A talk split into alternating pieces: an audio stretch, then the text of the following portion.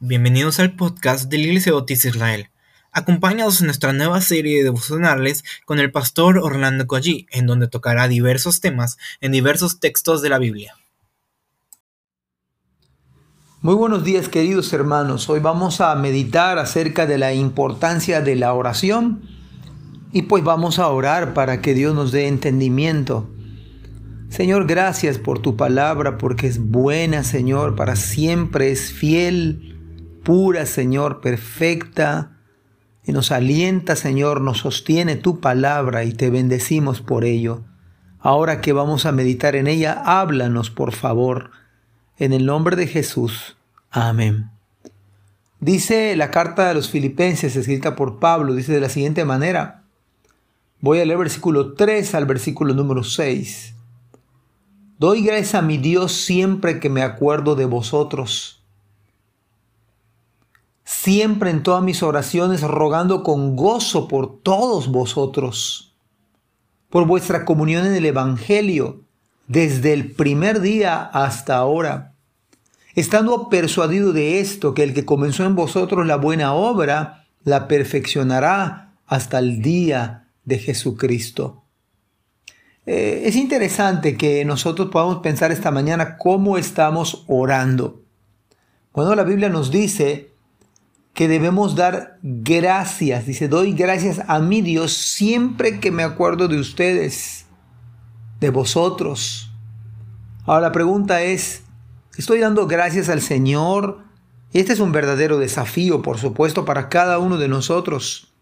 La idea bíblica que escribe Pablo es que debemos estar en constante oración unos por otros nombre por nombre. Necesitamos nombrar a los hermanos en nuestras oraciones. Necesitamos ser detallistas y pedirle a Dios aspectos específicos e incluso, no tan solo de manera general. Pablo daba gracias. Usted y yo podemos dar gracias a Dios por cada creyente de la iglesia, por cada hermano de nuestra iglesia. ¿Puede usted dar, orar y decir, Señor, te doy gracias por este hermano?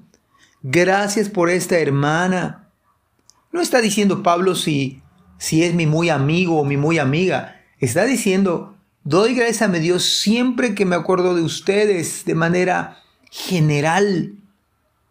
Siempre dice, ahora esa es la constancia de la oración.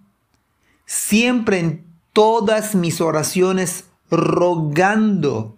Vea, vea lo interesante, rogando con gozo con gozo, ¿no? Por todos vosotros.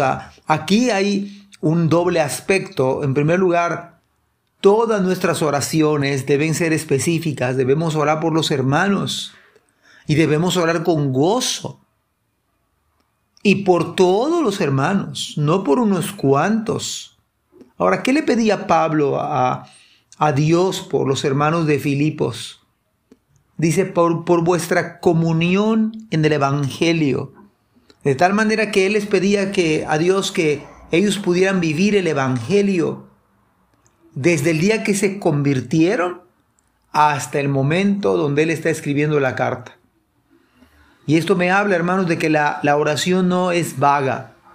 La oración en nuestra vida privada, es más, pudiéramos hacer una lista de nombres y ponerla en la puerta de nuestra recámara o de nuestra sala donde de su refri, donde usted mejor pueda poner una lista de hermanos de la iglesia, nombre por nombre, apellido si es posible, y empezar a rogar uno por otro, si está enfermo, si no tiene trabajo, si necesita aliento, si necesita no sé, más oraciones de parte de nosotros.